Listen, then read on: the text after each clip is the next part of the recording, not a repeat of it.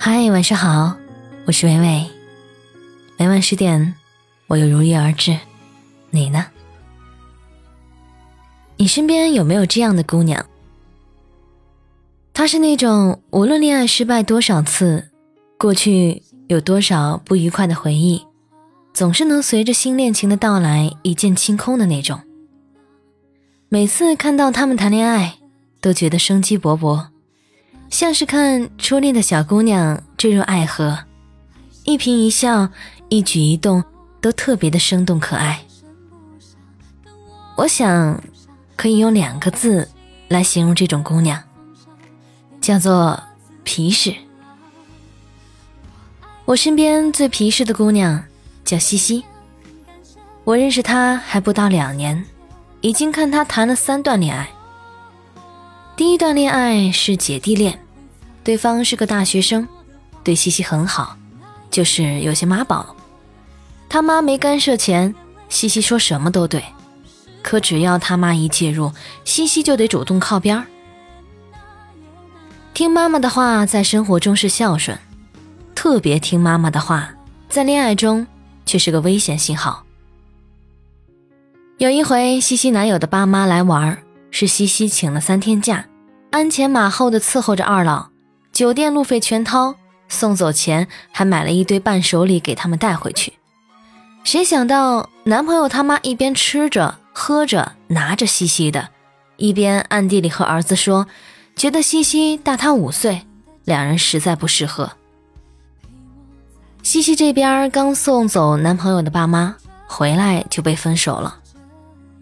第二段恋爱。对方是和西西同公司的程序员，那时候西西情商尚未痊愈，白天活蹦乱跳，晚上却在朋友圈里丧得像一条狗。程序员对西西的告白，将她从这段感情阴影中拯救出来。西西长得很艳丽，身材曼妙，还会打扮，可程序员喜欢淡雅类型的姑娘，西西就此不施粉黛，穿上了粗布衣裳。连表情包都从暴走漫画变成了萌宠小清新。可当西西暗示程序员想领证的时候，程序员却告诉西西，自己以后会回到老家，他爸妈也早就安排好了亲事给他。如果西西不那么急着结婚，两个人也许还可以再谈一阵儿。换言之就是，我不可能和你结婚，你要是不开心，咱就分手吧。就这样，西西再一次失恋了。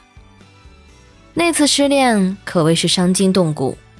和程序员分手后，西西只上了半个月班就辞职了。两个人恋爱时虽然没声张，但大多数同事都知道。分手后，虽然明面上没人说，但不少人在看西西笑话。西西简单收拾好行李，应了北方一家公司伸来的橄榄枝。离开了他生活七年的城市，到新公司以后，西西很拼。公司还处于创业阶段，他算是合伙人的身份，白天忙着和四面八方的客户联络，晚上在整理各种资料。那段时间，西西忙得昏头转向，反倒没来得及为上一段感情悲伤。也不知道他是用压力稀释难过。还是用难过促进打拼的力量。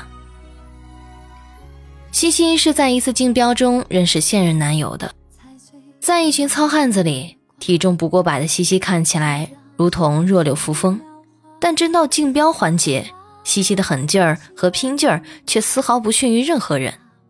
就这样被甲方公司的经理看到。竞标完全结束后，西西在公司的庆功宴上接到了来自经理的电话。问有没有机会请西西吃顿饭？这些事儿是我和西西聊天时听来的。西西当时一心扑在工作上，完全没有心思谈恋爱，但又想到日后双方还要合作，于是怀着舍生取义的精神赴宴。之后的一切你追我应，似乎也就变得顺理成章。西西的朋友圈里事无巨细的秀起恩爱，有经理给她炖的汤，经理情人节给她送的包，经理带她回老家见爸妈，经理和他的日常聊天记录。西西每次失恋后都会删掉之前的全部朋友圈，此后新起点，新开始。在爱情中怀着一腔孤勇的西西，也终于得到了他应得的回报。那条决定重新开始的朋友圈，配图是一对新鲜出炉的结婚证。过于理性的人总是很难遇见爱情，遇到喜欢的人，想的不是如何争取，而是权衡利弊，还没超前迈出第一步，已经计较起结果，想要的太多，肯奉献的又太少。所有的渴望分散到不同的欲望上，都单薄的可怜。就算遇见爱情了，觉得两个人走到最后的胜算不大，也会轻而易举的放弃。这样的性格遇见爱情也守不住爱情，所以我才说皮实的姑娘在爱情中最好命。爱时风风火火，全心全意的投入；分手了也不寻死觅活，而是打起精神。依然相信爱情，人生不也是这样？有升有降，有起有落，吵吵闹闹，分分合合，分手也没什么大不了，不过是从头再来嘛。想明白这一点，才能敞开怀抱，随时迎接爱情的到来。这篇文章送给那些因为分手失恋而沉浸其中。无法自拔的姑娘们，感谢作者陶肯生，欢迎关注公众号“十点听他说”，我是美美，我站在原地等你回来。